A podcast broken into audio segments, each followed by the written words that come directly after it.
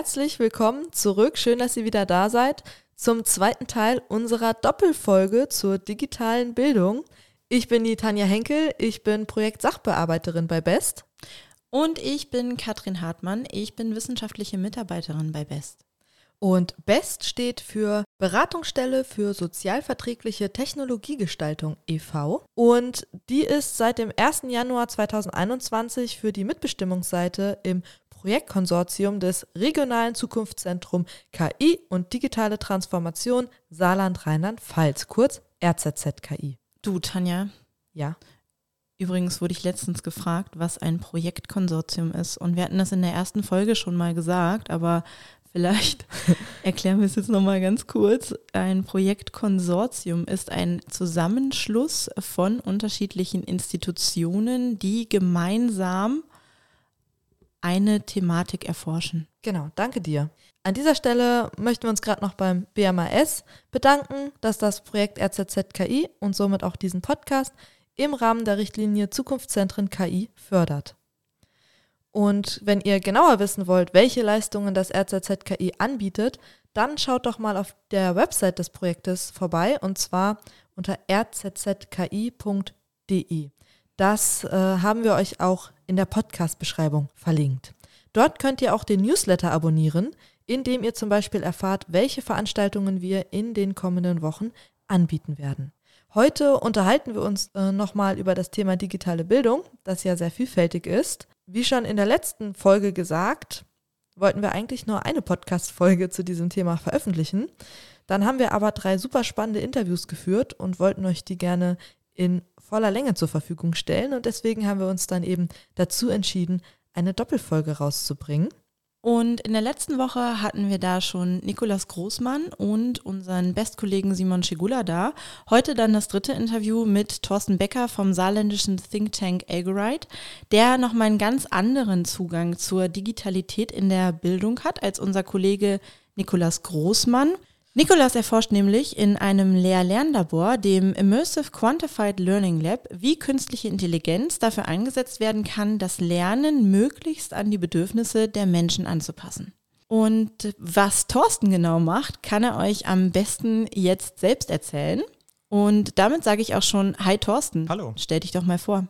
Mein Name ist Thorsten Becker, ich bin vom Agorite e.V. hier, bin ansonsten noch in der Lehrerinnenweiterbildung tätig, war eine Zeit lang für das Medienkonzept an der ersten oder einer der ersten Smart School Deutschlands zuständig und habe dort Unterrichtsentwicklung und Schulentwicklung betrieben und ja, bin in dem ein oder anderen transnationalen Netzwerk auch unterwegs im Themenbereich digitale Bildung und als Lehrbeauftragter an der Universität des Saarlandes.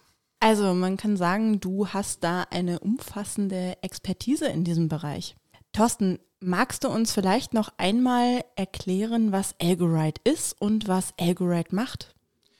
Ja, Algorite ist ein Verein zur Wissenschaftsförderung. Wir beschäftigen uns mit unterschiedlichen Perspektiven eigentlich auf das gleiche Thema, nämlich auf Digitalität oder auf Digitalisierung in Bildung, in Gesellschaft und haben dann je nach Fachrichtung unterschiedliche spezifische Experten, die sich austauschen in internen Diskussionsrunden, die darüber hinaus auch Interviews geben, die Veranstaltungen durchführen, also entweder tatsächlich auf dem Podium sitzen oder als Veranstalter auftreten. Wir haben Wahlprüfsteine herausgegeben zur letzten Landtagswahl und äh, wir haben auch einen Blog, auf dem man sich informieren kann.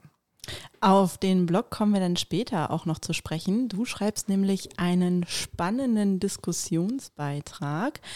Aber erstmal würde ich gern ein bisschen mehr wissen über digitale Bildung und das auch gleich verbinden mit einem Statement, das ich auf der Homepage von Algorite gefunden habe. Und da heißt es nämlich, digitale Bildung sei mehr als Medienkompetenz, Bedienkompetenz, aber auch als Programmieren können. Da würde ich jetzt direkt nochmal nachfragen wollen, welche Aspekte beziehen denn die Medien- und Bedienkompetenz ein? Ja, wäre jetzt eine Frage nach einer Definition eigentlich angebracht und es gibt eine ganze Bandbreite an Möglichkeiten, diese Frage zu beantworten. Es gibt auch ganz viele Kompetenzkataloge, die sich genau mit dieser Frage beschäftigen. Also was muss ähm, eine Bürgerin, ein Bürger, was muss ein Schüler, eine Schülerin an der Stelle eigentlich aktuell State of the Art leisten und wissen, aber auch anwenden können. Und ähm, letztendlich verbunden ist es dann bei dem Kompetenzbegriff vielleicht sogar mit Werten, die damit einfließen. Das heißt, es geht über das eigentliche Wissen hinaus und ähm, für den Schulbereich gibt es zum Beispiel einen Beschluss der Kultusministerkonferenz aus dem Jahr 2016, der einen ganzen Katalog aufgestellt hat mit unterschiedlichen Kompetenzen. Das wurde jetzt gerade nochmal ergänzt, der Beschluss. Also es befindet sich auch alles immer noch mal in der Entwicklung. Vielleicht ist auch gerade für den Podcast interessant, das gibt es auch außerhalb der Schulbildung auf EU-Ebene. Da nennt es sich dann digitale Kompetenzen, gibt auch da einen Katalog und auch eine Einstufungsmöglichkeit. Also wo befinde ich mich eigentlich gerade in diesem Digitalisierungsauftrag als Bürger? Welche Kompetenzen wären vielleicht nicht schlecht zukünftig für Beruf, aber auch für Gesellschaft zu wissen und zu können? Also das heißt, äh, ich könnte mir das einfach mal so vornehmen an einem Nachmittag. Ich gucke jetzt mal, wie digital gebildet bin ich denn eigentlich schon? Genau, wobei das natürlich jetzt vom Wording her immer so ein bisschen mhm. problematisch ist, wenn man, wenn man aus der defizitären Perspektive da drauf schaut. Also jeder sollte ja irgendwo motiviert sein, sich mit dem Thema zu beschäftigen. Das wird immer mehr ähm, an Bedeutung gewinnen in allen Bereichen unseres Lebens und deswegen ähm, gibt es eigentlich keinen falschen Zeitpunkt oder jetzt keine falsche Einstufung, sondern einfach ähm, vielleicht auch eigene Interessenfelder finden, mit denen man das verbinden kann und ähm, loslegen. Aktiv produzieren vielleicht sogar sogar auch. Ähm, das ist ein guter Weg, ähm, die Projektbasiertheit, ähm, sich mit einem Thema zu beschäftigen und auch einfach über Dauer an so einem ähm, Themenbereich dran zu bleiben. Wir werden dann mal für euch raussuchen, wo ihr diesen Test machen könnt. Und wenn ihr Lust habt, dann macht ihn doch einfach mal. Und damit ihr vorab schon mal eine Idee bekommt, haben wir mal eine wissenschaftliche Definition für Medien- und Bedienkompetenz für euch herausgesucht. Mhm. Und da gab es einen Wissenschaftler, Dieter Barke, der hat 1996 ein Modell veröffentlicht, das den Begriff der Medienkompetenz in vier Dimensionen einteilt. Oh, 1996 ist jetzt aber schon ein bisschen her. Ja, genau. Aber in der Wissenschaft wird dieses Modell immer noch häufig als Grundlage angewandt und dann einfach immer erweitert. Und eine solche Erweiterung hat Heinz Moser im Jahr 2010 veröffentlicht. Und damit lässt sich der Begriff ganz gut erklären. Es bleibt weiterhin bei den vier Dimensionen, die du uns jetzt einfach mal erklären könntest, Tanja. Ja, sehr gerne. Zuerst haben Medien immer eine kulturelle Dimension. Medien sind ein ganz wichtiger Bestandteil unserer Gesellschaft. Jeder konsumiert Medien jeden Tag, ob jetzt über Facebook, über Instagram, Online-Artikel, Twitter. Die Möglichkeiten sind da ja mittlerweile riesig. Und das bedeutet, dass es halt wichtig ist, dass man als Teil dieser Gesellschaft weiß, wie Medien funktionieren und wie man alles, was in diesen Medien produziert wird, deuten muss. Dann gibt es die soziale Dimension. Sie meint die Fähigkeit, auf die mit den Medien verbundenen Kommunikationsangebote und Zumutungen sinnvoll und sachgerecht eingehen zu können. Also, dass man die Art der Kommunikation in den unterschiedlichen Medien versteht. Also Kommunikation in, in Facebook, in E-Mails, in WhatsApp, dass man die da anwenden kann. Also man kommuniziert bzw. schreibt ja in WhatsApp anders als zum Beispiel in Outlook. Man muss also natürlich auch wissen, welcher Kommunikationsweg ist jetzt angemessen. Möchte ich mit Freunden schreiben oder mit meinem Chef oder mit Arbeitskollegen? Und was ist dann jeweils das passende Medium? Und natürlich auch, wie kommuniziere ich in diesem Medium richtig? Als drittes gibt es die reflexive Dimension. Also ich muss wissen, welche Rolle und welche Bedeutung die Medien in der Gesellschaft einnehmen und dies dann eben auch kritisch hinterfragen können. Also woran erkennt man beispielsweise einen gut recherchierten Artikel, der auch auf belastbaren Quellen beruht? Wenn beispielsweise in einem Artikel geschrieben ist, Wissenschaftlerinnen haben in einer Studie herausgefunden, dass und so weiter, dann sollte ich als Bürgerin wissen, dass ich mir a anschauen muss, ob diese Studie tatsächlich existiert, b ob in der Studie tatsächlich das herausgefunden wurde, was im Artikel behauptet wird und C, ob der Zusammenhang des Artikels und die Ergebnisse der Studie zusammenpassen. Ja, und Als letztes gibt es dann noch die technische Dimension als Notwendigkeit, Medien richtig zu handhaben und die mit ihnen verbundenen Gestaltungsmöglichkeiten zu beherrschen. Also, dass ich zum Beispiel mit Computerprogrammen umgehen kann, die ich in meinem Alltag nutzen möchte oder eben auch beruflich nutzen muss. Gute Beispiele sind hier zum Beispiel MS Teams oder Plattformen wie Zoom, die ja viele Unternehmen während der Corona-Pandemie eingeführt haben. Hier muss ich mich als Nutzerin damit auseinandersetzen, wie das System überhaupt funktioniert ich muss mich aber auch damit auseinandersetzen, welche meiner Daten gespeichert werden. Okay, danke Tanja. Ich glaube, das ist für den Einstieg eine ganz gute Definition und sollte unseren Hörerinnen dabei helfen, zu verstehen, was Medienkompetenz meint. Genau, jetzt aber ganz praktisch, Thorsten. Ähm, jetzt haben wir viel gesprochen über, ähm, ja, über Kompetenzen, die irgendwo definiert sind. Ähm, was würdest du denn aber sagen? Welches Wissen braucht denn eine Person, um digital gebildet zu sein? Ja, ich denke, es, es braucht tatsächlich Grundlagen. Also wenn ich es jetzt mal in den Schulbereich schieben würde, um es zu veranschaulichen, man braucht vielleicht so einen Überblick an bestimmten Abläufen. Wenn ich in das Thema Desinformation zum Beispiel gehe, kann es unheimlich wichtig sein, zunächst mal zu wissen, ähm, wie kann denn auf einer Homepage ein Impressum aussehen, auf was muss ich achten, welche Schritte gibt es, um eine bestimmte Prüfung dann für mich ähm, umzusetzen und durchzuführen.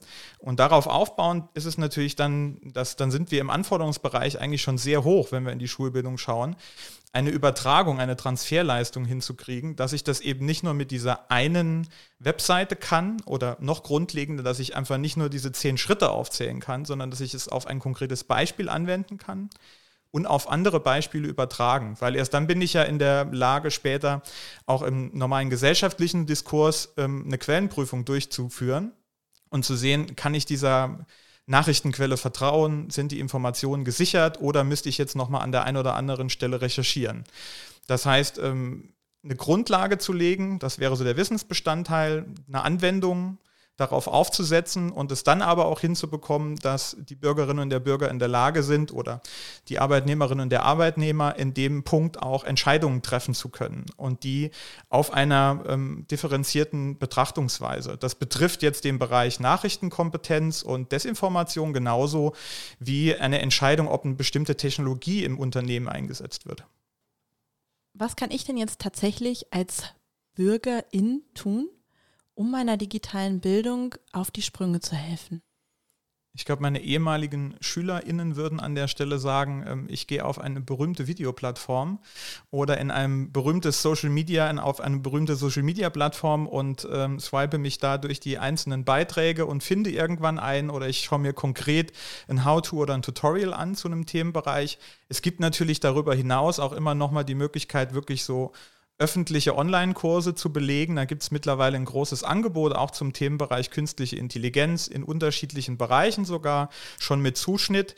Ähm, da kann ich kleine Übungen machen, ich kann mir Videos anschauen, Texte durchlesen, mich vertiefen, teilweise auch mit anderen austauschen in Online-Foren. Ich kann ganz klassisch tatsächlich zum Buch greifen oder auch in meiner Nähe nach bestimmten Angeboten suchen, die vielleicht genau für mein Interessenfeld, das hatten wir eben ja schon mal angesprochen, dass ich denke, man sollte es immer auch mit einem konkreten Anlass und Thema verbinden, dann dort was zu finden und sich äh, zu engagieren. Und natürlich, ich habe es schon mal angesprochen, den Algorite-Blog besuchen. Oder, um sich jetzt nochmal auf uns zu beziehen, diesen Podcast weiter anhören. Thorsten, wie verändert sich denn Bildung, ähm, die Weiterbildung auch durch die Digitalisierung?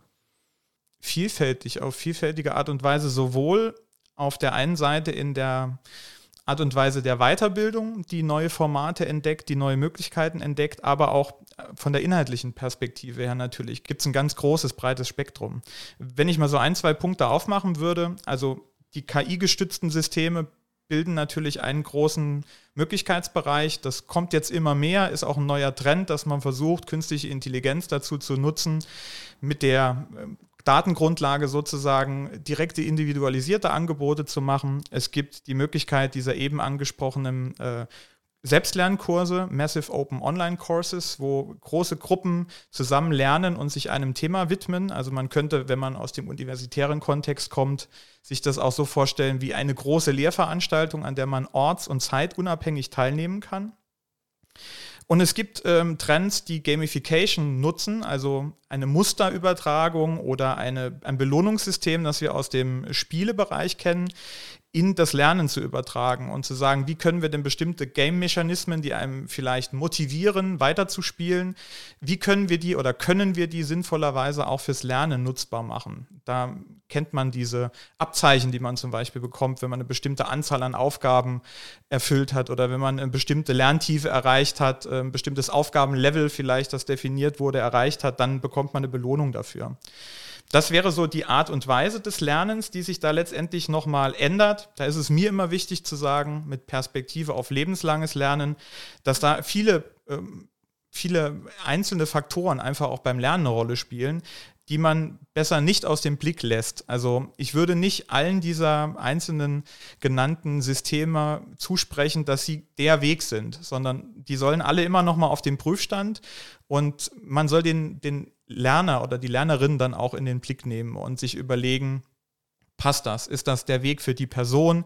Wie kann man das Lernen an der Stelle unterstützen? Weil es geht ja auch nicht nur darum, einen Abschluss äh, zu haben am Ende, sondern eigentlich mit der Perspektive des lebenslangen Lernens, die ja auch in der Berufsbildung letztendlich jetzt nochmal auch im Weiterbildungsbereich stärker wird, eine Perspektive aufzumachen, wie man Leute motiviert, über ein bestimmtes Ziel hinaus sich eigentlich beständig weiterzubilden und da wären wir bei dem Punkt der Inhalte, die sich immer dynamisch stärker entwickeln und neue Perspektiven aufzeigen, sodass ich eigentlich nie fertig bin. Ich kann nicht sagen, jetzt mache ich endlich diese Weiterbildungsmaßnahme und dann bin ich an dem Punkt der Digitalisierung angekommen und die nächsten 20 Jahre ist Ruhe, sondern eigentlich müsste ich immer gucken, was kann ich darauf aufbauend noch leisten oder wo kann ich mich nochmal dafür interessieren? Wie kann ich auch eigene Stärken, eigene Perspektiven vielleicht auch nochmal in mein Arbeitsumfeld oder in mein schulisches Umfeld einbringen? Und ähm, genau, das hat, glaube ich, auch was mit Schul- und Unternehmenskultur zu tun. Und wenn die eine Kultur des Lernens unterstützen, dann ist sie immer auch auf die Person ausgerichtet und nicht nur auf den technischen Ablauf des Lernens. So zumindest mal meine Hypothese. Ja, vielen Dank. Ich hätte zu dem ersten Punkt direkt noch mal eine Nachfrage, den du genannt hast. Ähm, also du hast das Thema des individualisierten Lernens angesprochen. Im ersten Teil dieser Doppelfolge hatten wir Nikolas Großmann vom DFKI Kaiserslautern zu Gast und Nikolas hat uns das Immersive Quantified Learning Lab IQL vorgestellt. Nochmal kurz als Zusammenfassung, im IQL wird versucht, Lehr-Lernprozesse von Sensoren sichtbar zu machen und mit Hilfe von KI auszuwerten. Auf diese Weise ist es dann möglich, Menschen individuelle Lernmaterialien im Rahmen einer Thematik zur Verfügung zu stellen. Ähm, das heißt also, es äh, könnte möglich sein, äh, Lernende genau da abzuholen, wo sie gerade stehen und ähm, so eben, wie du es ja auch schon gesagt hast, Thorsten, ihre ganz individuelle Art und Weise des Lernens zu fördern. Thorsten, du schreibst ja jetzt gerade auch an einem Blogbeitrag für Agorite, der an dieses Thema des individualisierten Lernens anknüpft und sich da eben anschaut, wie KI genutzt wird um individualisiertes Lernen zu unterstützen. Richtig?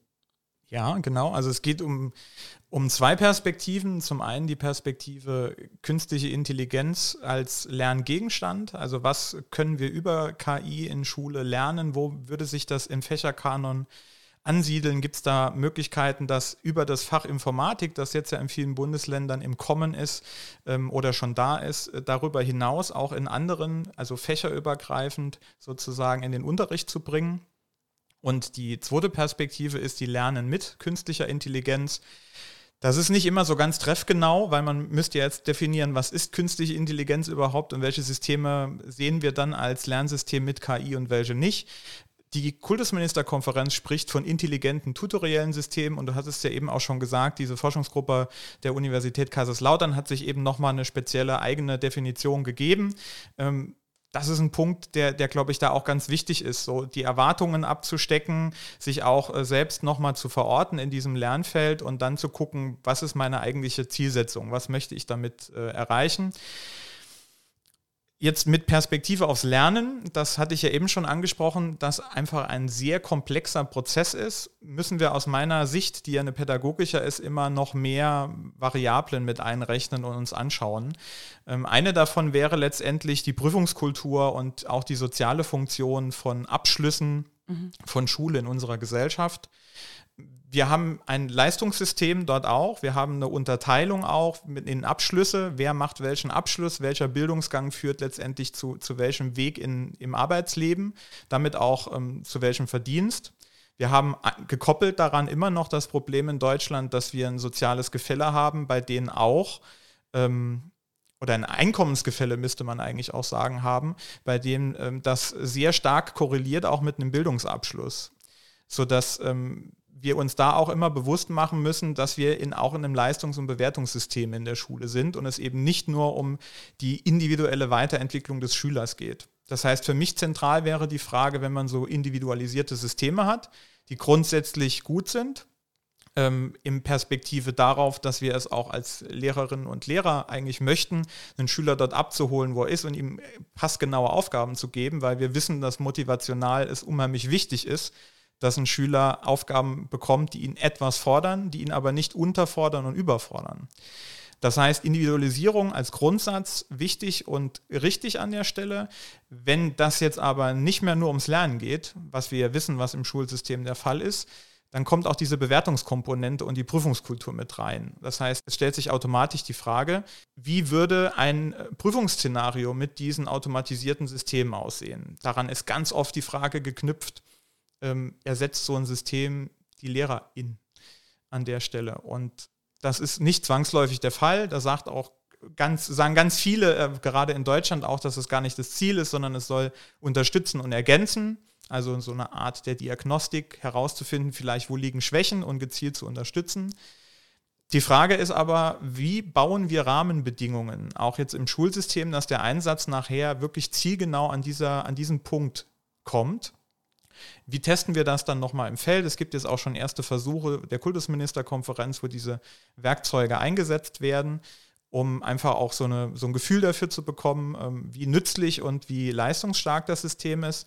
Und um nochmal ein bisschen tiefer zu gehen in die nicht didaktische Perspektive, auch wichtig wäre eine Transparenz und eine Erklärbarkeit dieser Systeme. Also gerade wenn es im Firmenkontext entwickelt wird und vielleicht nicht im, Forscher, im Forschungskontext, ähm, spielen natürlich auch Patente eine Rolle. Also kann ich überhaupt bei diesen ähm, Systemen, äh, bei dieser Automatisierung und bei der KI, die da zugrunde gelegt wird, ähm, den Entscheidungsprozess nachvollziehen? Habe ich überhaupt eine, ein Gefühl dafür, ähm, wie es zu diesen Testdaten kommt? Also wir kennen das aus dem Bereich der Medizin zum Beispiel, dass es dort auch oder bei der Personalauswahl gibt es mhm. das tatsächlich auch in dem einen oder anderen Beispiel, ähm, dass wir einfach diskriminierende Elemente haben, die wir aus den Testdaten überführen in diese künstliche Intelligenz und sie somit auch manifestieren.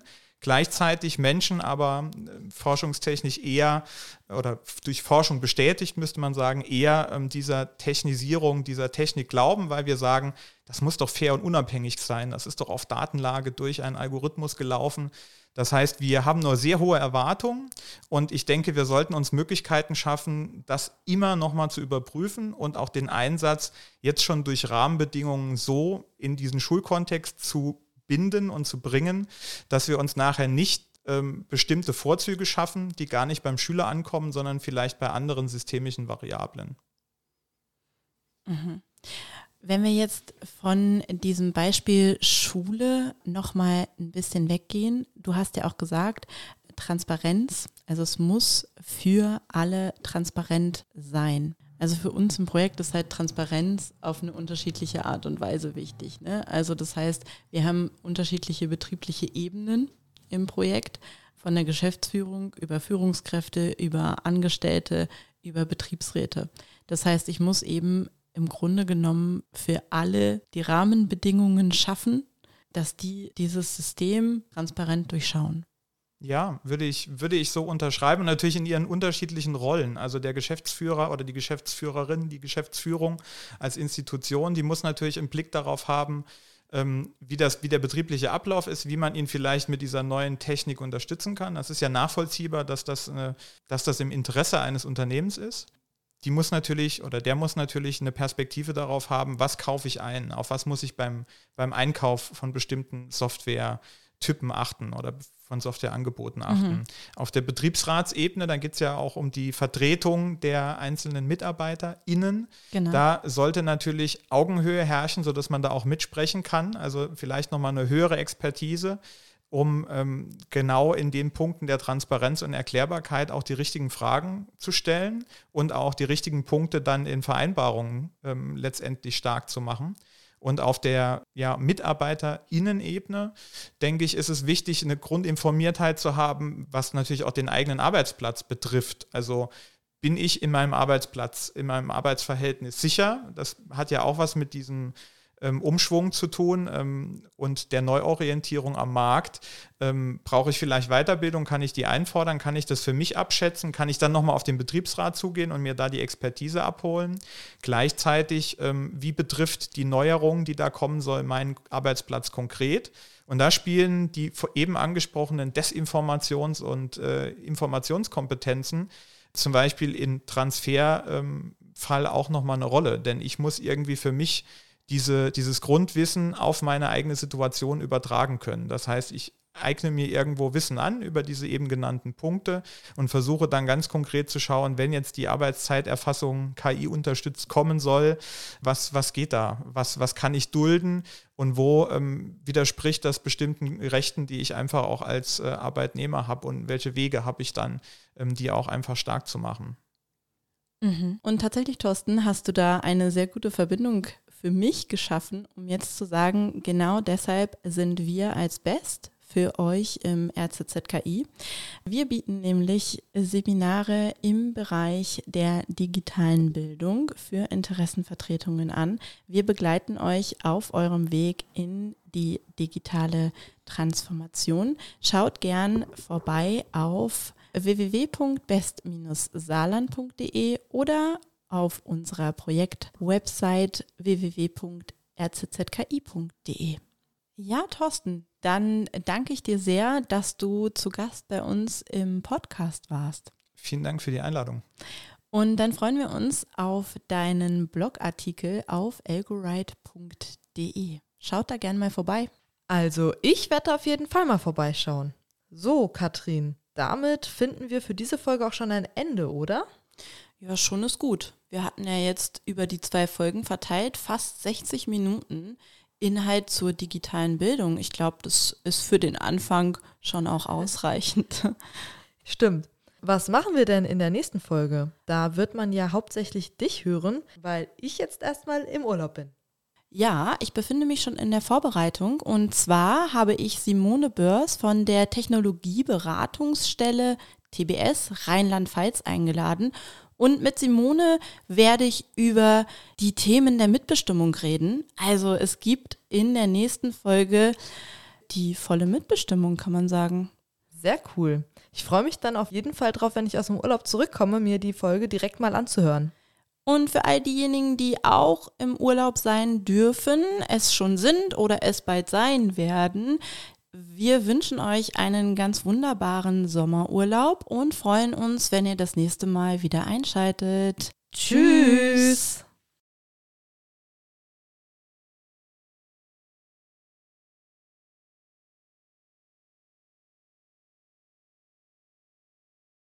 Und BEST steht für Beratungsstelle für sozialverträgliche Technologiegestaltung e.V.